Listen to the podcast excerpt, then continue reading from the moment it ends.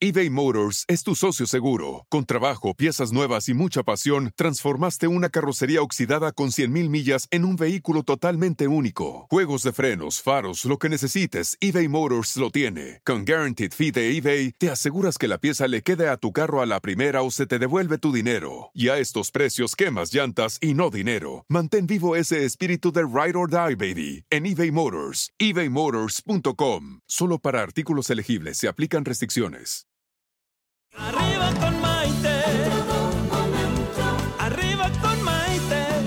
Programa que te ayuda a vivir feliz y a plenitud. ¿Qué tal amigos? Muy buenas tardes y bienvenidos a esta edición de Arriba con Maite, el programa que nos ayuda a vivir felices y sobre todo a plenitud. Soy Maite Prida y los saludo con muchísimo gusto desde la Ciudad de México. Hoy tenemos un programa muy importante, muy especial. Vamos a crear mucha conciencia porque estamos en octubre y aunque no nada más en octubre, es cuando se diagnostica desafortunadamente el cáncer de seno o cáncer de mama, este es el mes en el que todo mundo crea conciencia de esta enfermedad y ustedes van a ver monumentos iluminados de rosa por cualquier parte del mundo porque de verdad que sí estamos creciendo en movimiento, en conciencia y demás. Entonces, hoy tenemos a dos invitados muy especiales que ya les platicaré de lo que se trata. Ya saben que todos ustedes pueden empezar a hacer comentarios y, como ya saben mis amigos, mis consentidos de las redes sociales, me encanta que se conecten conmigo por este medio. Facebook Maite Prida, nuestra nueva página de Facebook, arriba con Maite. En estos dos transmitimos en vivo todos los días el programa y después se queda colgado en las redes para que lo puedan ver y escuchar y compartir con las personas que ustedes crean que es necesario hacerlo. Y además, ya saben que por Instagram Maite Prida y el podcast se queda en mi canal de YouTube Maite Prida. Fíjense que hoy vamos a hablar acerca del cáncer de seno, que también es conocido como cáncer de mama, porque es el tipo de cáncer más común dentro de la población femenina en varios países del mundo. Aunque durante el mes de octubre es cuando se crea más conciencia acerca de esta enfermedad, es muy importante saber que se puede presentar en cualquier momento, no nada más en octubre. Este tipo de cáncer se origina cuando las células del seno o de la mama comienzan a crecer de una manera descontrolada. Dichas células por lo general forman un tumor que a veces se puede detectar con el autoexamen, otras veces se puede ver en una mamografía o en una mastografía, pero otras veces con ninguno de los dos. Por eso, hay diferentes tipos de cáncer de seno, los cuales se originan en diferentes partes del seno. Y aunque la mayoría comienza en los conductos que llevan la leche hacia el pezón, otros se originan en las glándulas que producen la leche, pero también en otros tejidos del seno. Aunque muchos de estos cánceres pueden causar un tumor, un bulto o una protuberancia, es decir, una masa, es muy importante saber que no todos lo hacen especialmente cuando los cánceres están en una etapa inicial. Es muy importante saber que la mayoría de los bultos que se presentan en el seno son benignos. Sí, se los repito, la mayoría de los bultitos o protuberancias que nos podemos encontrar en el seno son benignos y no son cáncer, pero de cualquier manera, es fundamental acudir al médico en cuanto haya alguna anormalidad en la apariencia o forma de nuestros senos. Ya saben que yo no me canso de insistir. Nadie conoce nuestros cuerpos mejor que nosotros mismos. Absolutamente nadie. Entonces es muy importante crear conciencia acerca de la importancia del autoexamen una vez al mes en la privacidad de nuestra casa. Señoras, entre menstruación y menstruación, entre periodo y periodo a la mitad, es la mejor época para que usted solita se haga el autoexamen. Si no sabe cómo hacérselo, hay muchísima información en muchos lugares en el Internet para que usted vea cómo hacérselo. Yo los invito a que busquen mi página www.themaitepриdafoundation.org o váyanse a Maite Prida, busquen autoexamen y van a encontrar la forma facilita, facilita de hacérselos. Fíjense fíjense que desde el punto de vista de la medicina tradicional, hay diferentes factores que pueden contribuir a que una mujer padezca cáncer de seno. La genética hereditaria, la edad de la mujer, en el momento de sus embarazos, el uso desmedido del alcohol, entre muchos otros. Pero desde el punto de vista espiritual, el cáncer puede ocurrir como el resultado de un desbalance de los sentimientos o de las emociones, por mucha ira reprimida o por mucho estrés. Se desconoce a ciencia cierta el verdadero origen de este mal, pero a mí me encanta siempre tener el balance y el equilibrio entre la parte científica y la parte emocional, porque yo creo fervientemente en que las emociones, el estrés y todas estas cosas que nos rodean en el mundo actual contribuyen de alguna manera a todo tipo de enfermedades. Para hablarnos más a fondo acerca de esta enfermedad, hoy tenemos en el estudio a dos invitados de súper lujo. El doctor Víctor Manuel Pérez, patólogo, y el doctor David Eduardo Muñoz, especialista en gineco-oncología. Ambos del INCAN y ya están aquí en el estudio listos para empezar a hablar con nosotros de este tema. Así que prepárenme sus preguntas, váyanme mandando sus comentarios, porque a pesar de que estamos tocando un tema difícil. Ya saben que yo soy sobreviviente, felizmente lo puedo decir, y como yo, habemos ya miles de personas en el mundo. Esto es Arriba con Maite. Soy Maite Prida y volvemos enseguida.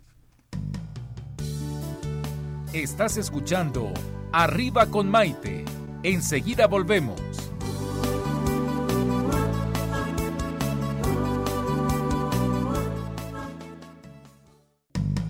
Hoy ya es un día lleno de alegría, desde México te invito a vibrar.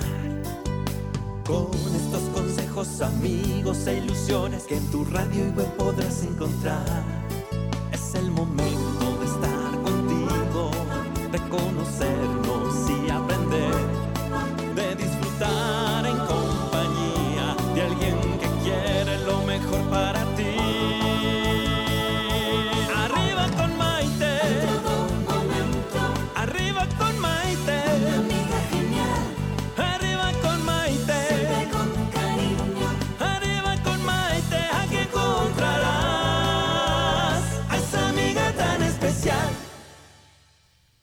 Bienvenidos a esta edición de Arriba con Maite. Soy Maite Prida y estoy feliz de compartir con ustedes un día más de este maravilloso mundo del aprendizaje. Hoy vamos a estar hablando acerca de un padecimiento que si bien es muy difícil, tenemos que crear conciencia al respecto. Es el cáncer de seno o cáncer de mama. Y para eso tenemos a dos invitados de súper lujo. El doctor Víctor Manuel Pérez Sánchez, que es patólogo, oncólogo, egresado de la Universidad Veracruzana Campus Jalapa, patología en el Centro Médico Nacional de Occidente, IMSS Guadalajara, Jalisco, patología oncológica en el Instituto Nacional de Cancerología y actualmente jefe de patología quirúrgica en el INCAN.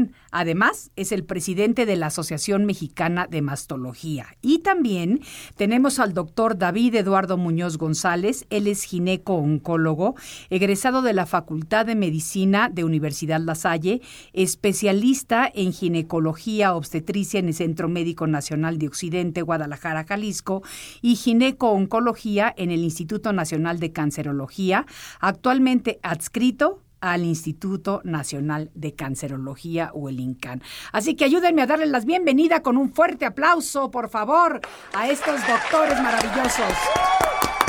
Así me gusta el aplauso. Qué bonito, porque saben que les agradezco muchísimo que compartan conmigo este espacio, porque aunque no solamente ocurre en octubre, en octubre es cuando todo mundo está como muy pendiente y ya estamos preparados para hablar de esta enfermedad. ¿Quién quiere comenzar conmigo acerca de lo que qué es el cáncer de mama? Bueno, el cáncer de mama es una neoplasia maligna que se origina principalmente en los conductos mamarios. Es decir, son los conductos que transportan la leche hacia el exterior cuando hay un estímulo en el pezón por parte del, del bebé. Se transporta la leche a través de los conductos mamarios y estos conductos están revestidos por células epiteliales. Y esas células epiteliales sufren alguna transformación, alguna mutación por diversas eh, causas y se provoca el cáncer de mama, que inicialmente es carcinoma in situ, cuando solo está delimitado al conducto y no se no ha salido a lo que es el tejido adiposo o el estroma mamario. Y ahí estaríamos hablando de un carcinoma ductal infiltrante. Ok. Y hay otro tipo de carcinoma que es el carcinoma lobulillar, que se origina en, en la zona donde se produce la leche. En el lobulillo donde se produce la secreción de la mama, que es la leche, ahí se origina el carcinoma lobulillar. Y como tú lo dijiste muy bien al inicio, hay otros tipos que no son carcinomas en realidad, se puede decir que son tumores del estroma mamario, como son los tumores filodes, que también son malignos, eh, como son también algunos, eh, se pueden dar incluso ahí angiosarcomas, osteosarcomas, pero ya son tumores muy raros. Los más frecuentes malignos son el carcinoma ductal infiltrante y el carcinoma lobular infiltrante. Y claro, como tú también bien lo dijiste, lo más frecuente en la glándula mamaria afortunadamente son las neoplasias benignas. Exacto. O la, pero para, vamos a hablar como para los que no entendemos tanto de la medicina, entonces voy a decirlo yo, los bultitos o las masas que podamos encontrar, que también muchas veces se presentan eh, cerca de la menstruación. De repente salen, se inflaman los ganglios, pasan diferentes cosas, ¿no? en el cuerpo de la mujer. Y la verdad es que con tanto que escuchamos acerca de este cáncer, pues sí nos asustamos. Sí, mira, Meite, muchas gracias por la invitación y buenas tardes al público en general. Y lo que comentas es algo muy importante, porque es conocerse a uno mismo. Normalmente todo va en relación al ciclo eh, hormonal de la mujer. Y como bien dices, hay veces que uno, algunas chicas o, mujeres que están en etapa fértil o, etapa menstruante todavía, pues notarán que previo a su, a, su menstruación pueden tener algún tipo de nódulo o bulto y que y doloroso Claro. Baja el periodo y posteriormente a su misma revisión resulta que ya no detectan ese nódulito o bultito. Pero siempre les queda la incógnita, ¿no? ¿Qué es lo que está sucediendo? Sí. En ese sentido, pues mucho es, es patología benigna inflamatoria proliferativa. Claro. Muchos, básicamente, son lo que llama, son cambios fibroquísticos, que son, aparte de la fibrosis que condiciona mm, inflamación, pues, los quistes, ¿no? que son nódulos de contenido líquido que se estimulan por el efecto hormonal eh, antes de, o digamos, que conforme va pasando los días al medio ciclo y, llegando al final previo a la menstruación, pues esos alcanzan su máxima expresión. Ok, ok. Baja el periodo menstrual y disminuye el, efecto inflamatorio por disminuir el efecto hormonal y desaparece o disminuye de tamaño. Con esta simple eh, digamos, explicación, la mujer puede quedar tranquila. ¿Por qué? Porque sabe que eso que depende del estímulo hormonal es, patología benigna. Sí. Secundario al estímulo hormonal. Sí.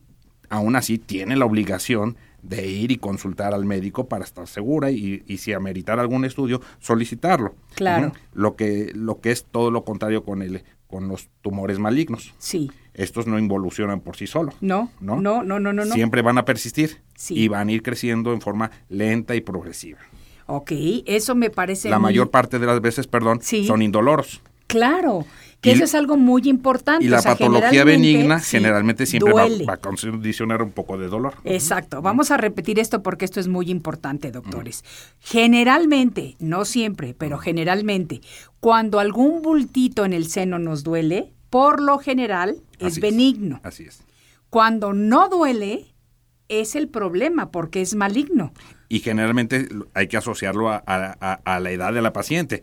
Entre, entre, jóvenes y antes de que llegue la menopausia, o sea que mientras sigan siendo mujeres menstruantes, podrán asociarse más en, eh, a esta, a esta situación. Sí. Ajá. Y conforme vamos pasando en la edad y somos posmenopáusicas o perimenopáusicas, bueno, pues cualquier nódulo que no duela, que persista, que muchas veces dice la, gente, como no me molesta, sí. pues no necesariamente va a ser algo malo. Además, no me condiciona en ninguna situación. Claro. Y ha estado ahí por por meses o a lo mejor por un año, claro. pues ese resulta que es el peligroso. Sí, pero es, es una cosa muy importante, por ejemplo, crear conciencia de que de verdad nadie nos conoce mejores que nosotros mismos. Y yo creo que es muy importante ya ir cambiándonos el chip que teníamos de generaciones Ah, anteriores, en donde nadie te puede ver, el, el marido no te permitía que el doctor te viera, o mucho menos que te hiciera un examen o que te palpara los senos. O sea, yo creo que hoy por hoy hay que empezar educando a nuestras hijas desde que son pequeñitas que el cuerpo humano es nuestra vestimenta. Tenemos que cuidarlo, pero tenemos que conocerlo.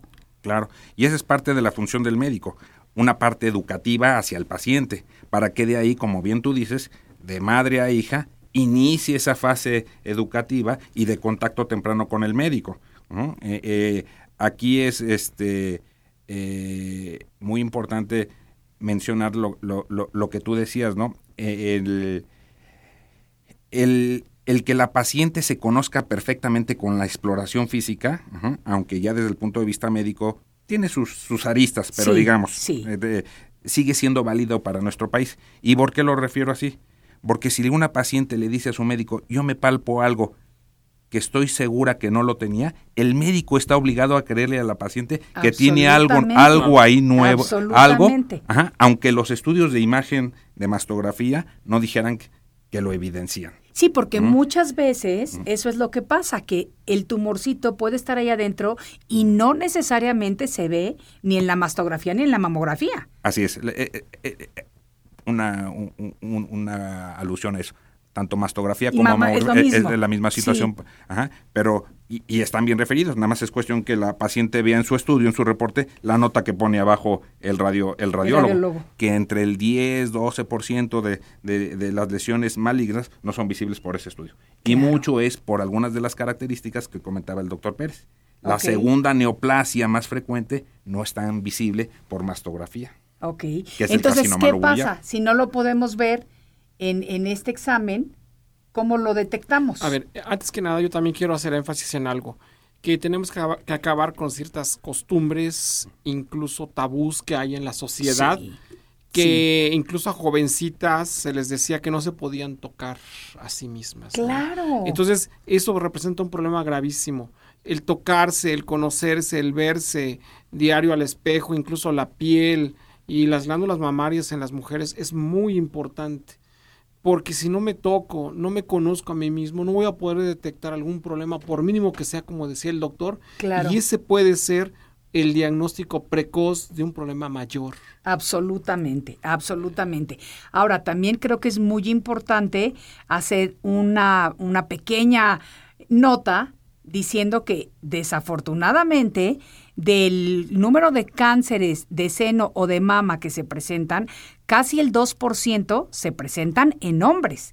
Y muchas veces el hombre piensa que, bueno, pobrecita de mi esposa, y, o, o cuando le, le toca el diagnóstico a él, a mí me ha pasado que he conocido a personas, señores, que han preferido ocultarle la enfermedad a sus seres queridos antes que aceptar que tienen una enfermedad, entre comillas y subrayado, de mujer. Pues no es de- no. eso es lo que se piensa. Exacto, Pero a romper tabús. ambos géneros tenemos los, mi- los mismos órganos, Exacto. unos más pequeños que otros, ¿no? Exacto, y unos más bonitos que otros también. ¿eh? O sea, y- Claro, y- sí.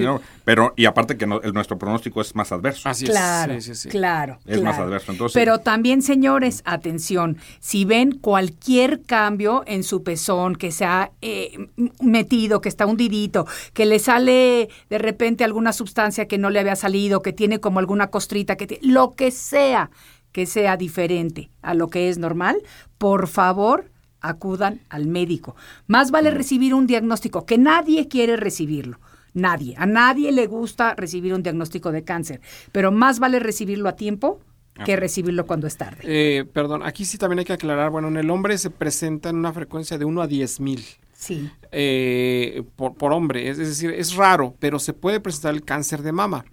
Eh, y sí hay que estar prevenido para esto, para ver cualquier alteración en la glándula mamaria, pero también se relaciona muchas veces con problemas que le llamamos ginecomastia, que no todo el crecimiento de mama va a ser cáncer. La ginecomastia se puede presentar incluso hasta por tomar algunos medicamentos. Ok. Gente que se automedica actualmente, no digo el nombre de medicamento en específico, pero la automedicación no es nada eh, eh, Aconsejable. aconsejable y, y medicamentos que pueden producir ginecomastia Y también, bueno, y también hay alteraciones genéticas ya francas como el síndrome de Klinefelter, que puede causar también problemas a nivel de glándula mamaria y ginecomastia. Y bueno, también incluso eh, los bebedores de alcohol crónicos, es decir, el alcoholismo produce ginecomastia. Ok. Eh, sí, pero bueno, también existe el cáncer de mama en el hombre y como dijo el doctor muy bien, eh, es de un pronóstico más adverso porque nosotros casi no tenemos tejido adiposo Claro. y está muy cerca de ahí el músculo y está muy cerca el hueso. Claro, claro.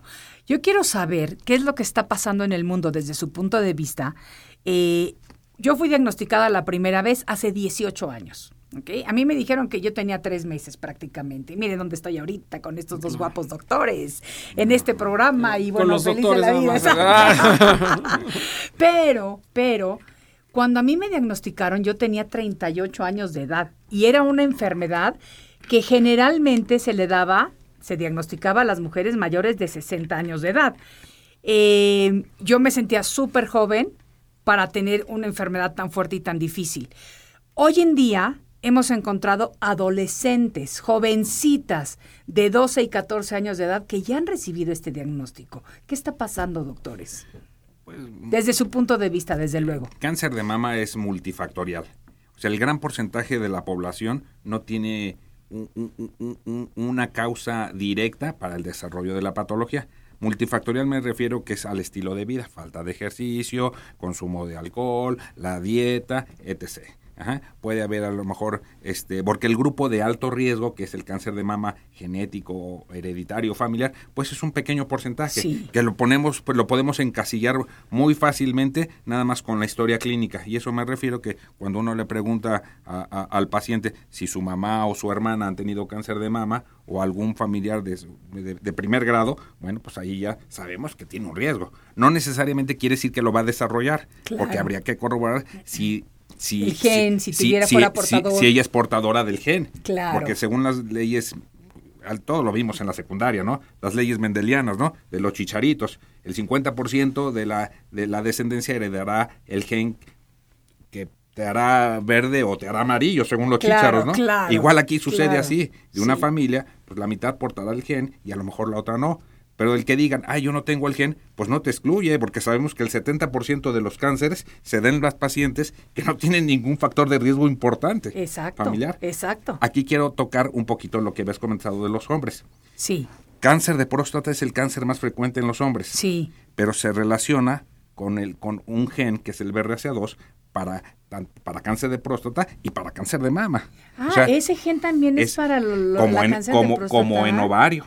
Sí. Cáncer de mama, BRCA1 y Sí. BRCA2 tienen un porcentaje para cáncer de ovario. Sí. Entonces, no es que sea tan frecuente, pero sí debe ser un poquito una alerta amarilla de que ah, yo como varón tengo un riesgo para porque tuve cáncer de próstata, pues tengo que cuidarme. No necesariamente va a ser algo muy incrementado, Claro. pero puede el gen Claro. pivotearse en un momento dado. ¿no? Absolutamente. Yo, yo me hice el examen genético porque, claro, tengo una hija Claro. y, y, pues para saber, ¿no? Y también un hijo. Te, queríamos saber si yo tenía el gen. Yo salí negativa a ese gen y yo no entraba en ninguno de lo que estadísticamente se dice. Mis hijos nacieron antes de que yo cumpliera 35 años de edad, nunca he bebido alcohol, eh, siempre he tenido una vida, siempre he hecho ejercicio, eh, todo eso, ¿no? Entonces, es lo que decimos, de repente, por alguna cuestión, Eh, nos toca esto. Sí, es multifactorial. No sabemos cuál de, de todos los factores que, que pueden condicionan que en una paciente este desarrolle la patología. Pero en ese sentido, pues todos estamos obligados a tener un mejor estilo de vida para es un poquito eh, a lo mejor el banal el ejemplo, pero Sí. como el diabético, ¿no? Sí. Si yo yo puedo tener el gen para la diabetes, pero si yo hago ejercicio, me ordeno en mi dieta, etc, etc, a Sí. lo mejor nunca se expresa. Exacto. I- Igual puede suceder aquí en el sentido que si yo mantengo ciertas condicionantes, bueno, pues no va a quedar por mí que no sea que no me haya dado, ¿no? Claro. O sea, simplemente pues, ya tenía que darme, o sea, la incidencia se- de la enfermedad va a seguir presentándose indistintamente, pero sí podemos limitar el riesgo a, a la patología. Perfecto, Eh, eh, perfecto. Eh, bueno, después del corte te menciono algo ah, importante. no, dígamelo rapidito y ahorita vamos, al el, corte el todavía. cáncer de próstata en hombre se relaciona en su descendencia mujer con cáncer de mama por el gen BRCA2. Ok, ok. Sí, Así es que las hijas de los De que tienen cáncer de- con cáncer de próstata deben de tener más cuidado, eh, porque puede relacionar con cáncer de mama. Esto es algo muy importante. Las hijas de padres que hayan tenido o que padezcan cáncer de próstata tienen una mayor posibilidad de desarrollar el cáncer de mama. Cáncer de mama. Así que pongan mucha atención a toda esta información valiosísima que tenemos el día de hoy y ya veo algunas preguntas aquí que las vamos a estar contestando justamente después de una pausa. Esto es Arriba con Maite. Soy Maite Prida y volvemos enseguida. Estás escuchando Arriba con Maite. Enseguida volvemos.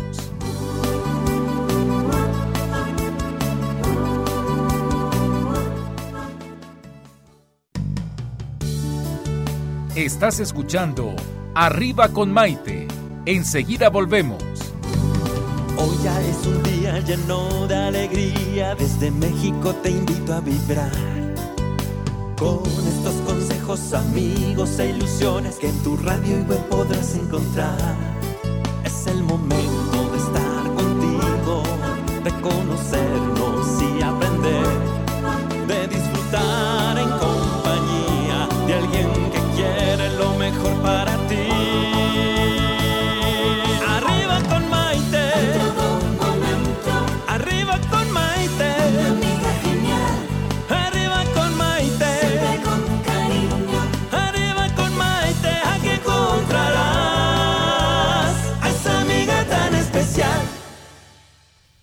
Bienvenidos nuevamente a esta edición de Arriba con Maite. El día de hoy con un tema muy interesante que es el cáncer de mama o cáncer de seno.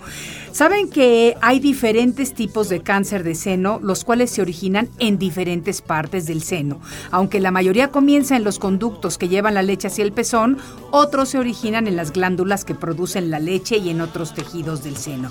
Lo importante es que estamos tratando de crear conciencia porque la detección temprana de esta enfermedad puede salvar tu vida. Así que es importantísimo encontrarlo a tiempo, detectarlo a tiempo y en cuanto tengamos cualquier cambio en nuestros senos, acudir al médico. Ya lo dijimos y los doctores aquí presentes lo corrobor- corroboraron. El seno muchas veces tiene bultitos, tiene masas, tiene algunas cositas raras que salen. Si duele, generalmente no es maligno, pero de cualquier manera, si ahí sigue presente, hay que acudir al médico. Doctor, nos están preguntando, eh, el periodo de inflamación de senos, entonces, ¿es normal que duelan los pechos antes de menstruar? Sí, es normal.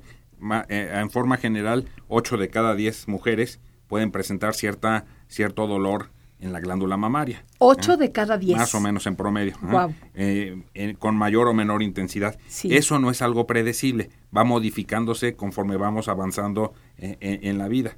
Y también según nuestro estilo de vida. Claro. Porque, por ejemplo, eh, la- eh, eh, el sobrepeso, algunos alimentos como el café, té, chocolates, nueces, pistaches, cacahuates, refrescos de cola, ajá, pueden favorecer cierta mayor inflamación y por lo tanto mayor dolor. Claro. De por la sí, eh, cafeína. eh, el- dicen que nada buena en esa época. Sí. el periodo por sí mismo condiciona ciertos cambios que condicionan inflamación. Entonces, por eso, por sí solo, más todo esto que les comento, pues puede condicionar más o menos eh, el, el dolor de la glándula mamaria, que va a ceder pues, este, eh, con el periodo menstrual. Y aquí es donde viene algo importante. ¿Cuándo, de, ¿Cuándo es el momento óptimo para revisarme? Entonces, el momento óptimo es, y que puede también variar dependiendo del ciclo de la mujer, Sí. es si ya baja en el primer día y el dolor desaparece o ya no tengo molestia y ya el- la turgencia o de, de la glándula mamaria es suave, pues podré revisarme con mayor facilidad. Algunas mujeres será en el primer día, otras en el segundo, otras en el tercer día. Aquí lo, lo importante es estar lo más cerca, digamos, a la ta- etapa cero de cuando inicia el ciclo hormonal y que eso es, el, eh, digamos, el día cero, pues el día que me baja mi periodo menstrual. Bueno, no a mí, a la paciente. Claro, claro, no, si le baja a usted, entonces vamos a hacer otro programa diferente. Así es, ya, ya no estaría aquí. Ese es para otra cosa Así diferente. Entonces, eh, la idea es precisamente revisarse en esos primeros días, aunque las guías clínicas de la medicina dicen que en los primeros 7, 10 días. No está mal. Sí. Las guías nos ayudan a que a, que estemos, hagamos, nos equivoquemos lo menos posible. Pero la lógica de la fisiología nos dice, bueno, pues hay que hacerlo lo antes posible, digamos en los primeros días a que bajó el periodo, para que cuando empieza el, el, primero, el segundo, el tercero y así sucesivamente los días, y me voy acercando al día 12, 10, 14, 16, promedio, el, eh, digo, el, el, 14, que es el día de la evolución, de la ovulación, bueno, pues ya también esa, esa cuestión de estímulo hormonal ya no también va a ir cambiando en la glándula mamaria. Perfecto, perfecto. Otra pregunta aquí, y esto ya lo contestamos anteriormente, pero quiero recalcarlo. Dice, Fernanda nos comenta esto. O sea que este tipo de cáncer solo nos daría después de la lactancia, en niñas no. Eh, bueno, mire, en niñas eh, sí están descritos casos de, de, tipos de cáncer. Sí, eh, hay un tipo de cáncer que se llama el carcinoma secretor, que de hecho fue descrito en niñas y se decía, se conocía como carcinoma juvenil. Ok. Eh, ese car carcinoma se puede dar incluso desde los 11, 12 años está descrito sí. hasta los 80 años, porque posteriormente se vio que había también una variante de este carcinoma en mujeres adultas, ¿no? Okay. No más era exclusivo de las niñas. Afortunadamente es un tumor que le llamamos nosotros de buen pronóstico y actualmente se ha relacionado bien con traslocaciones genéticas ya específicas que tienen que presentar este carcinoma de tipo secretor. Pero yo quiero hacer énfasis rápidamente también en lo que es un problema en México, un problema no para alarmarse, pero para sí prender las antenitas es que se dice que se está muriendo una mujer por cáncer de mama cada dos horas. Sí. Ese es un panorama totalmente adverso para las mujeres mexicanas. Devastador. Y que las mujeres mexicanas en el 73.1% de los casos tiene obesidad o sobrepeso. Y esto se relaciona muy directamente con cáncer de mama, la ingesta de alcohol, los malos hábitos de vida, de no hacer ejercicio, no hacer ejercicio, porque la mujer mexicana piensa que hacer ejercicio es ser deportista de alto rendimiento. Sí, y no que lo es ir es. al gimnasio todos los todos días. los días. Y no, Y no. no, no, hay otras formas de hacer ejercicio, incluso caminar, trotar o simplemente un ejercicio eh, casero, ¿no? Que puede ser también. Eh, es muy importante tener actividad física. Absolutamente. Y también con respecto a la palpación, bueno, que es la autopalpación debe de realizarse y debe de realizarse en lo que es el seno y también la axila, porque recuerden, salvo lo que va a decir mejor mi amigo, porque él es este eh, ginecólogo experto, se tiene que hacer también en lo que es la axila, porque en la axila también hay mama, que lo recuerden que en la axila también hay mama y ahí también, bueno, hay ganglios, ¿no? Entonces, axila y mama y verse al espejo, verse incluso cómo las, las glándulas mamarias eh, penden a través del, del, del, del la caja torácica para ver si están, eh, digamos, eh, son blandas, son que cuelgan adecuadamente y no hay alguna retracción, ¿eh? Seguir todas estas, todas estas instrucciones que ahora ya los, en el internet se pueden meter y ahí están todo este tipo de instrucciones. Pero bueno, mi amigo yo creo que va a hacer énfasis acerca. Pero sí era importante que yo dijera esto. Claro, importantísimo. Y esto me lleva a un comentario, porque estudiar gineco-oncología, a mí me está sonando, y a ver si estoy correcta o no, es el cáncer que se pudiera presentar durante el embarazo. ¿Puede sí, ser? Sí, claro. Un cáncer de mama se este el criterio de decir cáncer de mama y embarazo es que se presente uh, dura, eh, durante el mismo o sí. un año antes sí. uh, de la de, de, del embarazo o sea, no, del periodo de gestación o qué sí yo puedo haber tenido un, mi, mi, embarazo un año antes pero ya haber tenido la, el nódulo Claro, Ajá. y no saberlo. Y ya se, en, desde ese momento ya se dice es cáncer de mama asociado claro. al embarazo. Claro. Uh -huh. eh, hay un poco de discusión, pero en general este se, se, eh, el, en el sentido si el pronóstico es más adverso o no. Generalmente lo que hemos visto es que les va muy similar simplemente que las pacientes no embarazadas. Aquí la situación es buscar el punto, el, el, el punto medio de tratamiento. Y el punto medio del tratamiento para al menos en nuestro país, que el gran porcentaje de las lesiones son en etapas localmente avanzadas o avanzadas, pues van a ir a, a quimioterapia, en forma muy general, sí, ¿no? en forma sí, muy sí, general. Sí, Entonces, y, ¿cuál es, y, y, el objetivo? Pues es mantener al binomio, ¿no? Tanto a la madre como el hijo, sacarlos adelante, este, a, a, desde el punto de vista tanto obstétrico como en el oncológico. Ay, pero ha de ser dificilísimo como doctor, porque yo entiendo que los doctores tienen que poner esta barrera y tienen que separar sus sentimientos y, convertirse en médicos para guiar a los pacientes. Pero yo también sé que todos los seres humanos tenemos una conexión mágica, o sea, un, una energía que nos une y yo creo que ha de ser muy difícil para ustedes estar diagnosticando, o sea, por ejemplo, cuando nuestro patólogo ve bajo el microscopio, esta mujer tiene cáncer de mama. O sea, y si la conoces a la mujer, ha de ser horrible. Bueno, eh, aquí hay una cierta eh, regla en la medicina que no es lo más recomendable que un médico se haga su propio diagnóstico, ni que haga su propio su- el diagnóstico a un familiar Claro. o a un conocido, porque va de por medio eh, el ambiente, lo que es el cariño hacia la persona, y muchas veces eso nos lleva a, a ciertos fenómenos que le llamamos nosotros como sobrediagnosticar Claro. o infradiagnosticar, porque no queremos que le pase a mi hermana, que le pase a mi mamá. Entonces, lo más recomendable muchas veces es sí pedir la opinión, la segunda opinión de otra persona para que podamos tener un diagnóstico certero, ¿no? Sí. Definitivamente.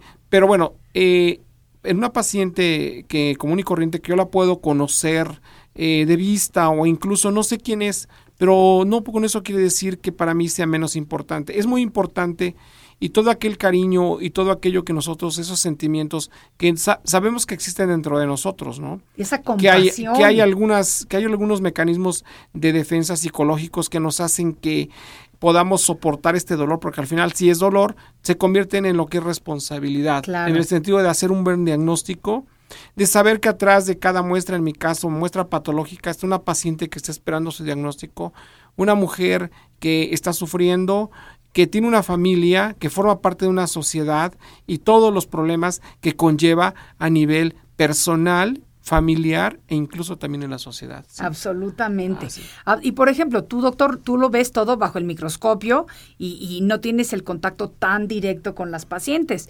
Pero, doctor, tú si tienes una mujer embarazada que la vas a ver durante nueve meses y tiene el cáncer, Eh, Ahí sí yo creo que sí va- desarrolla Va su aprendiendo eh, uno y, Sí. y va aprendiendo cómo, mo- mo- este, cómo ma- no llegar ma- a la casa a llorar todas las noches. Sí, o sea, eh, exactamente, porque al final de cuentas lo que uno es, tú estás dispuesta a, a luchar por tu salud, Sí. bueno, yo te voy a acompañar y yo Sí. te voy a ayudar en ese mismo sentido si me tienes la confianza. Claro, Y en ese mismo aspecto yo voy a buscar a- y a tratarte como si fueras mi hermana, mi esposa o, o mi madre. Yo te voy Claro. a ofertar lo mejor de mí hacia ti. Y en Claro. un momento dado que yo no que yo tenga alguna duda, pues tengo a mis amigos, ¿no? Que es eh, que a lo mejor tendrán más experiencia, el patólogo que me puede decir más información, que al final de cuentas todo empieza con patología. Absolutamente. Todo empieza con la patología. Absolutamente. Lo que él Y me dé de información De ahí va a salir todo.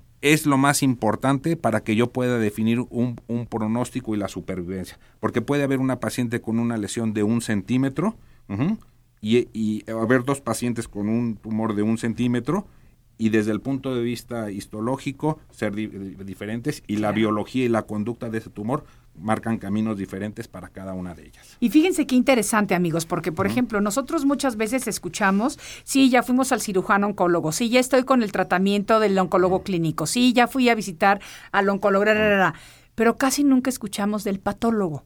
Y todo comienza con la patología, definitivamente. De hecho, el día que yo conocí al doctor Víctor, ¿verdad? Que yo te Así dije, sí, sí, sí. yo te dije, no, yo tengo mi patólogo de cabecera. cabecera, y me dice, es. ¿cómo que tienes un patólogo de cabecera? Le digo, sí, porque yo afortunadamente tengo a mi queridísimo Tito Cartagena, quien le mando un beso enorme con muchísimo cariño y agradecimiento siempre.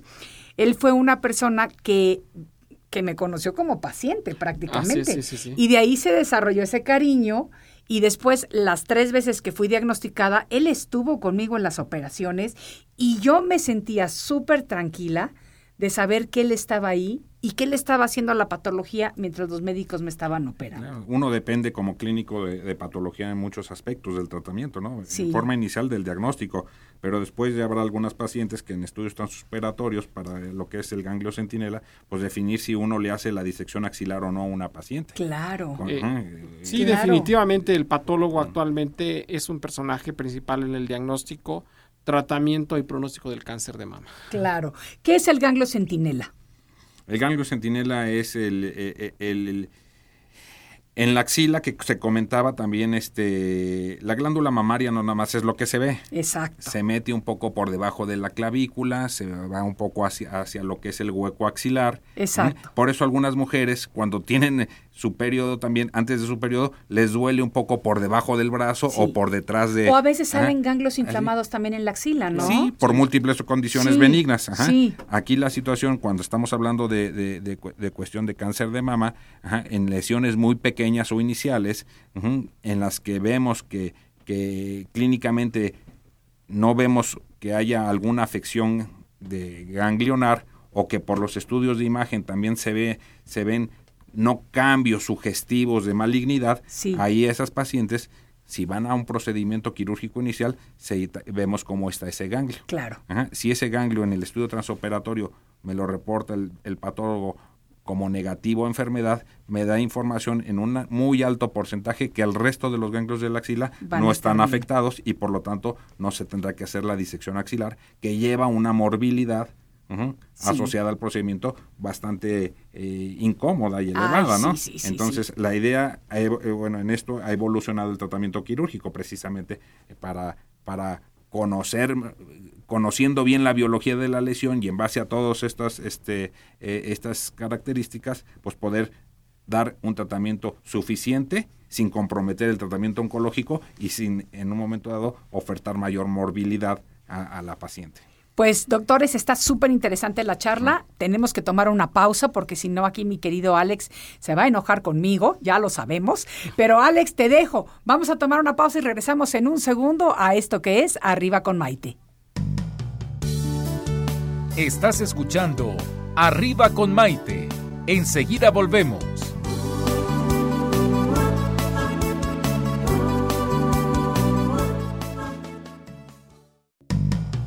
Ya es un día lleno de alegría, desde México te invito a vibrar.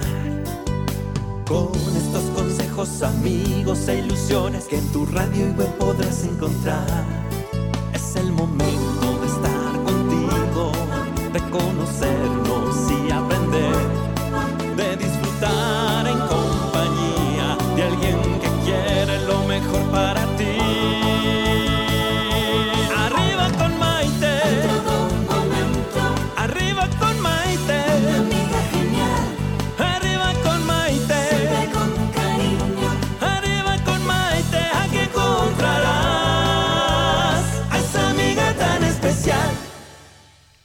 Bienvenidos nuevamente a esta edición de Arriba con Maite. El día de hoy nos encontramos hablando con los doctores Víctor Manuel Pérez Sánchez y David Eduardo Muñoz González, ambos sumamente eminencias que tenemos el privilegio de tener aquí y que trabajan en el INCAN, el Instituto Mexicano de Cancerología, en puestos bastante importantes.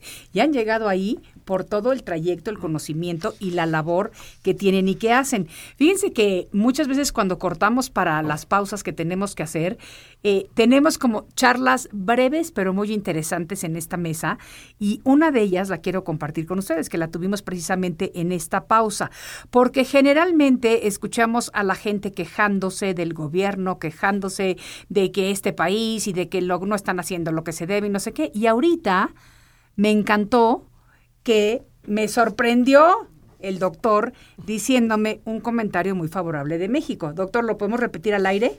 Sí, con mucho gusto, Maite. O sea, eh, mencionábamos que según las estadísticas de, de, Globocan, que es eh, eh, un parámetro internacional sobre cómo está la incidencia de cáncer de mama, nuestro país a nivel de Latinoamérica y el Caribe, pues no está en los primeros sitios, afortunadamente. Afortunadamente.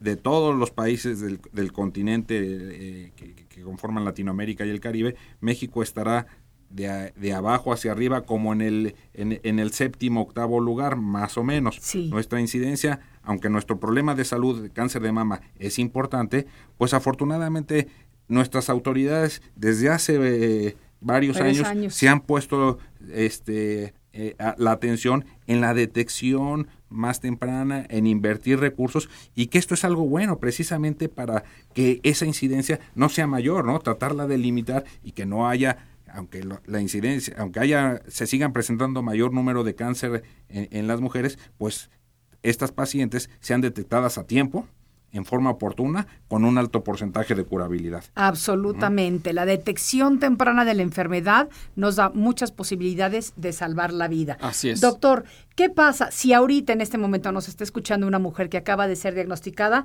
¿Qué le pueden decir ustedes en este momento? Bueno, eh, yo siempre hay pacientes que yo también tengo la oportunidad de ver, conocidas, decirles que la esperanza en cuanto se tiene cáncer de mama ha aumentado muchísimo, ¿no? Del año 2000 para acá eh, se ha hecho un esfuerzo muy grande en cuanto a la investigación a nivel internacional del cáncer de mama. Fue el primer carcinoma eh, donde se pudo hacer un mapeo molecular y tener lo que es un mapa genético del cáncer de mama, es decir, un diagnóstico molecular. Es el carcinoma más estudiado en todo el mundo debido a que esto, el carcinoma de mama es un problema socioeconómico, un, un problema económico para todos los países por lo que implica su tratamiento por un lado y también porque quedan muchas familias eh, con problemas en el sentido de que le da a mujeres que están en proceso de que se está creando a los pequeños, a los hijos, y en algunos pues los tienen que abandonar debido al tratamiento, en otras ocasiones pierden a la madre. Pero actualmente las perspectivas de vida han mejorado y sobre todo en tumores muy pequeños y que bueno, van a pasar ahorita cuando menos un año donde sí van a tener que estar asistiendo casi del diario al hospital para que le estén dando su tratamiento, ya sea quirúrgico, quimioterapia, radioterapia, pero después de un año, un año y medio, las citas irán siendo cada vez más, más alejadas. Y bueno, creo que la paciente con cáncer de mama en estos momentos su pronóstico de vida es mucho mejor para que para una paciente que lo pudo haber tenido hace 20, 30 años o incluso 15 años. Definitivamente, Pero definitivamente. acuérdense, hay que detectarlo a tiempo y todo esto es con autoexploración y mamografía. ¿Qué me dicen acerca de la mamografía después de los 40 años para la mujer? No, pues es- en nuestro país es eh, donde, eh, según el consenso eh, para cáncer de mama, es donde está aceptado. Porque Claro. hemos visto que en nuestro país, sea a diferencia de los Estados Unidos, Canadá y, y- y Europa Occidental, que ahí se inicia el tamizaje a partir de los 50 años, nosotros hemos visto una incidencia un poco más alta a partir de los 40. Claro. Entonces, eh, hay que realizarlo. Eh, hay un poco de tabú que dicen, si yo me hago mi mastografía, ¿me puede dar más? ca-?" No, no, no, al contrario. O sea, mucha, la, la mastografía se radia una paciente más está exponiéndose en la playa durante toda una mañana Claro. que lo que va a recibir por el estudio mastográfico una vez al año. Ah, yo lo que quisiera era que inventaran otro estudio que no nos duela tanto, ¿eh? Pues sí, pero no lo hay, o sea, híjolas, cómo nos aplastan ahí. Lo que pasa es que tiene su sentido el aplastar eh, Sí. a la mama, o sea, hay que son se obtienen este eh, dos proyecciones donde Sí. el, el, el- el radiólogo Sí. puede definir exactamente en qué sitio está la, la lesión. Exacto. No, no, sí, me queda clarísimo. Lo único que digo es que ojalá Mm. Sí. que en esta vida a mí me toque un estudio que no sea así. Lo, lo que, lo, lo que sí es que, que debe quedar muy claro, la masto- el objetivo principal de la mastografía es la detección de lesiones no palpables. Claro, Ajá, Entre más pequeñas, mejor. claro, Ajá. Así es. En- Claro. y ese es el, es, digamos que es el Papa Nicolau de las mamas. claro. Ajá. Entonces, Claro. detectar algo que no, te, me- no me da ninguna molestia, no, te, no, no lo palpo, y ese es donde mi expectancia de vida es muy alta. Sí. Desgraciadamente hay que reconocer que pese a todos los esfuerzos de, de, eh, de nuestro país, pues nuestros mastógrafos son insuficientes, pero eh, faltan mastógrafos y si a eso le sumamos que puedo tener el caballo pero no tengo el jinete, que sería el, el- el radiólogo especialista en, en- en mastografías, pues todavía son menos. Claro. Entonces Claro. nos falta eh, todavía bastante en el camino, pero en ese sentido, pues este, la, la- la idea es realícense su estudio precisamente para tener un diagnóstico este, muy oportuno con un alto porcentaje de curabilidad. Y yo siempre les digo, eh, y lo voy a repetir otra vez, nadie queremos recibir un diagnóstico de cáncer de seno, nadie, pero es mejor recibirlo a tiempo y tener una mayor probabilidad de salvarnos que recibirlo cuando ya es demasiado tarde. Así es. sí. Nadie tiene por qué sentirse avergonzada de padecer la enfermedad. El tener cáncer de seno no nos hace menos mujeres. Nosotros somos mujeres por el ser interior que vive dentro de nuestros cuerpos y no por nuestros cuerpos. Todavía existe un problema muy grande en México y en los Estados Unidos, especialmente en la población hispana, en donde se mueren más mujeres hispanas que mujeres americanas o anglosajonas o de la raza negra, en comparación eh, cuando tienen menos diagnóstico las latinas. ¿Y por qué se mueren más las latinas?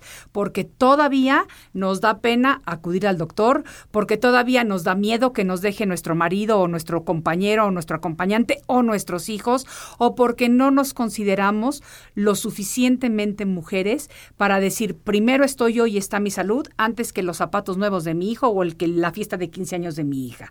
Entonces, a lo que voy con esto es a recordarles a todas las personas que en este momento nos estén escuchando que no somos menos mujeres si hemos sido mutiladas por el cáncer.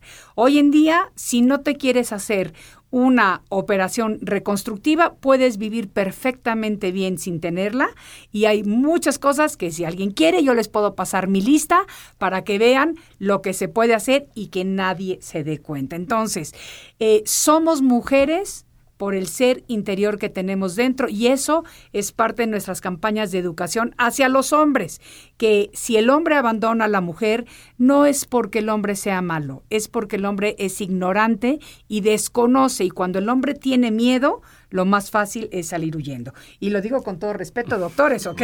Porque, porque aquí tengo a dos hombres a mi lado, pero ese es un problema que sí hemos visto que es un problema social. Es educativo. Es educativo. Es educativo. Por eso hay que trabajar durísimo en todo lo que tiene que ver con la educación del cáncer de mama. Y cada día somos más las mujeres que nos podemos salvar gracias a todos los adelantos y a todo lo que hay. Si alguien en México eh, tiene miedo, quiere ir, ¿a dónde acude? ¿A qué va si se encuentra una bolita? ¿Qué es lo primero que tiene que hacer? Bueno, yo diría que aquí hay varias cosas. Tiene que acudir primero con un médico, inmediatamente. ¿Qué tipo de médico? Eh, lo más eh, puede ser un ginecólogo, ¿Sí? ginecólogo oncólogo es mucho mejor, cirujano oncólogo. Y de ahí, bueno, yo creo que en cuanto sea diagnosticada, inmediatamente están abiertas las puertas del Instituto Nacional de Cancerología, por ejemplo, eh, el Hospital Juárez, el Hospital General, eh, también algunos otros este, eh, lugares privados, ¿no? Tienen el, FUCAM, que es un hospital también modelo aquí en México, el primer hospital solo dedicado a mama. Aquí en la Ciudad de México creo que habría varias posibilidades, ¿no? Quizás en la provincia sí se verían un poco más limitados porque no hay lugares tan especializados como aquí en la Ciudad de México. Pero ya está el tren de la salud, que ya ah, tiene su claro, mastógrafo allá arriba y que va por todo el país. Sobre todo, sobre todo para aquellas mujeres de comunidades alejadas, Exacto. de indígenas que viven lejos en la sierra, donde tienen que caminar hasta ocho horas para llegar al lugar donde pueda haber un mastógrafo. Exactamente. Pues ya tenemos mucha esperanza. Qué bueno que tuvimos la oportunidad de haber llevado a cabo este programa, porque de verdad que creando conciencia nos vamos volviendo una sociedad más abierta, más libre de prejuicios, con menos tabús, en donde el apoyo, porque yo digo, el cáncer es un trabajo de equipo. Hoy en día recibir un diagnóstico de cáncer no significa un diagnóstico de muerte, significa un llamado a la vida.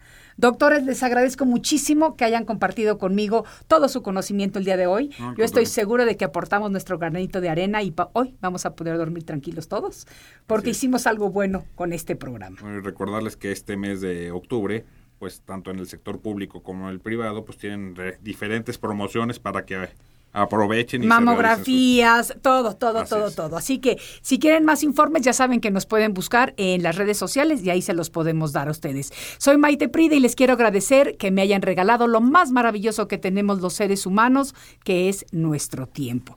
Disfruten su día y nos vemos en el siguiente de la serie. Arriba con Maite.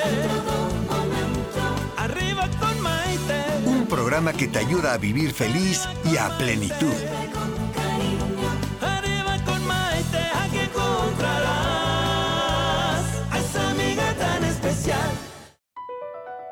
BP added more than $70 billion to the U.S. economy in 2022 by making investments from coast to coast.